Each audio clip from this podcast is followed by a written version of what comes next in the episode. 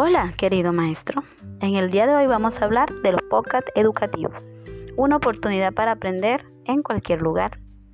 Atendiendo a la diversidad de los estilos de aprendizaje y a las condiciones especiales que en este momento se viven en el sistema educativo, para el ciclo 3 del programa Todos Aprender se propone la realización de una actividad centrada en sistemas de representación auditivo como forma de comprensión y construcción del conocimiento. Eh, tiene como objetivo reconocer el podcast como recurso didáctico que favorece la enseñanza de contenidos de aprendizaje de diversa naturaleza y potencia el estilo de aprendizaje auditivo. Esta estrategia eh, tiene como propósito principal que los docentes diseñen y construyan recursos educativos que les permitan orientar los aprendizajes de los estudiantes con quienes no comparten los mismos espacios físicos. Es una herramienta muy útil para que los docentes compartan con toda la comunidad educativa audios en los que amplifican el aprendizaje. El podcasting constituye un instrumento de comunicación disponible para la distribución de material de audio que puede ser aplicable en entornos educativos virtuales. Cabero y Gisbert se refieren al audio como incorporaciones sonoras con propiedades específicas en el diseño formativo o instructivo y en la fase de producción, generando mayor calidez en las interacciones y la promoción a una mayor participación. Otros estudios señalan una serie de beneficios del uso del podcast. Como herramienta educativa, por ejemplo, Laser 2010 nos habla de las siguientes. Eh, flexibilidad, porque permite abordar una gran variedad de temas en diversos formatos. Difusión es un proceso sencillo, realizado a través de una estructura web hipertextual. Adicionalmente al proceso de escucha puede reiterarse tantas veces como se requiera. Además de ello, estimula la creatividad, el pensamiento crítico, el trabajo colaborativo, pues fortalece el trabajo en equipo donde todos pueden participar y aportar para alcanzar el objetivo final. Para el diseño y desarrollo de podcast ProfCAF, en este caso, entendiendo al ProfCAF como aquellos archivos producidos por los docentes y que corresponden con una concepción de podcasting educativo muy próxima a la señalada por Solano y Sánchez, que integra dichas herramientas en el marco de una planificación didáctica concreta.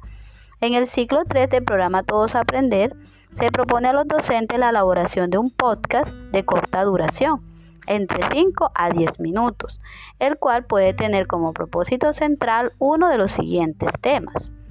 Eh, abordar un tema ya trabajado con contenidos para reforzar o cerrar un aprendizaje en las guías de aprendizaje que han diseñado. Em, motivar a los estudiantes o simplemente dar eh, una instrucción sobre la realización de alguna de las actividades. El contenido del podcast será definido por el docente, atendiendo principalmente al desarrollo curricular establecido por la institución educativa, el área, la disciplina, la materia y a las necesidades educativas de su contexto, para lo cual podrá centrar el desarrollo del podcast en contenidos declarativos, procedimentales o actitudinales.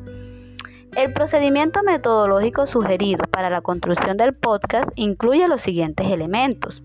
Primero, una planeación didáctica, luego diseño, tercero, ejecución, cuarto, el desarrollo y quinto, evaluación. El podcast puede ser grabado desde celular, computador, con formatos MP3, MP4 o cualquier otro del que disponga. Se sugiere que el podcast no sobrepase los 15 minutos. Se puede cargar a correo electrónico, plataformas o sitios web institucionales o personales, dispositivos móviles, entre otros. Debe centrarse en los contenidos definidos en el guion pedagógico, que debe relacionarse con la planeación del docente el podcast debe contener al menos una actividad para que los estudiantes completen después de escuchar el audio. Esta puede ser escrita, tales como un ensayo, un reporte, una cartelera. Oral, como un resumen, charla o entrevista. O de construcción, maqueta, modelo, experimento, dependiendo de las condiciones y necesidades de los estudiantes. Antes de realizar la construcción del podcast es importante que los docentes tengan en cuenta los siguientes aspectos.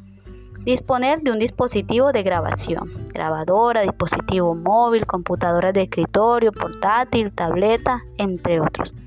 Realizar prueba de audio. Disponer de música corta a edad del estudiante, música infantil, archivos sonoros con efectos, cantos, juegos o canciones de moda. En lo posible, evitar distracciones o ruidos alternos. Eh, puede también eh, considerar necesario la aplicación de un software para la captura del audio, eh, evitando ruidos externos o distracciones.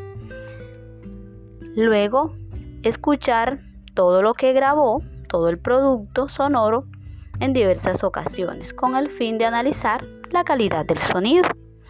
Bueno, maestros, ahora manos a la obra. Muchas gracias.